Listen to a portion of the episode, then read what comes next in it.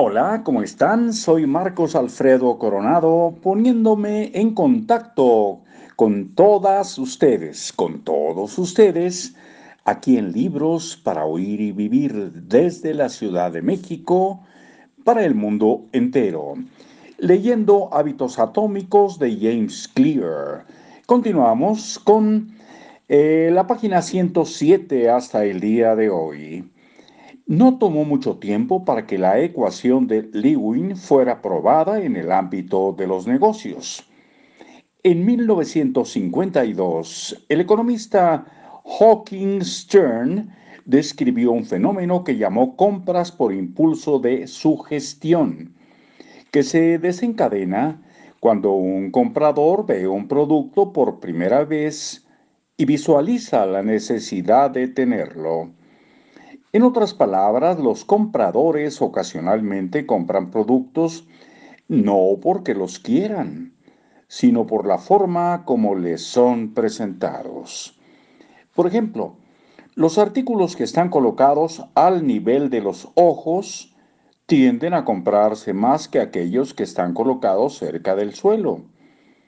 Por esta razón encuentras las marcas más caras en lugares que son más fáciles de alcanzar en los anaqueles de las tiendas y que, por lo tanto, dejan las mejores ganancias. Los productos que son más baratos se colocan en los lugares que son más difíciles de alcanzar.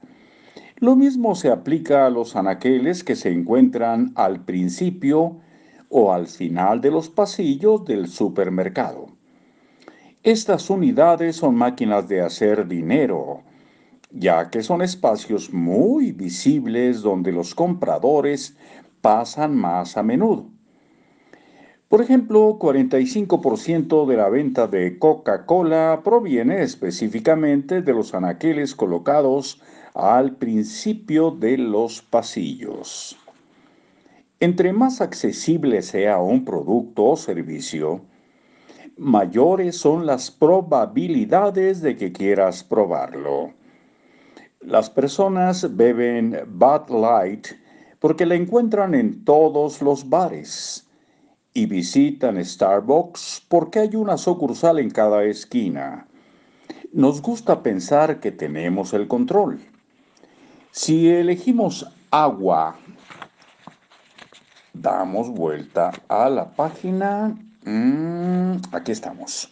Si elegimos agua en lugar de refresco, asumimos que fue porque quisimos hacerlo.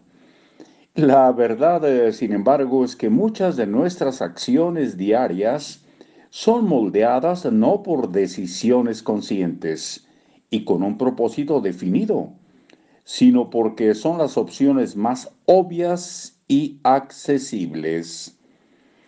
Cada ser viviente tiene sus propios métodos para percibir y entender el mundo. Las águilas tienen una extraordinaria visión de larga distancia.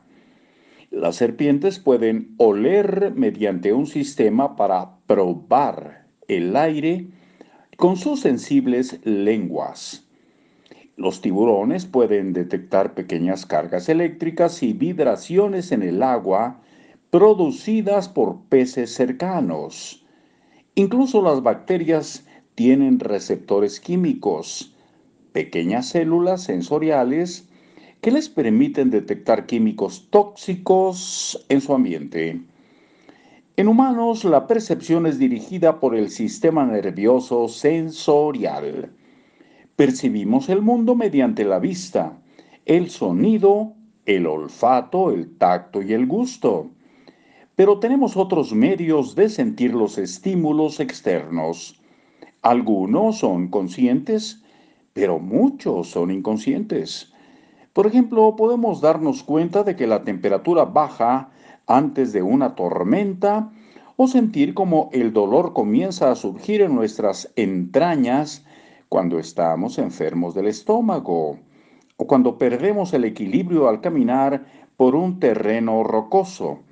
Los receptores de nuestro cuerpo recogen una gran variedad de estímulos internos, por ejemplo, la cantidad de sal en nuestra sangre o la necesidad de beber cuando tenemos sed. Y en sed nos quedamos con un poquito de sed para seguir eh, escuchando estos envíos de hábitos atómicos. Y mañana continuamos si todo está dispuesto. Hasta luego.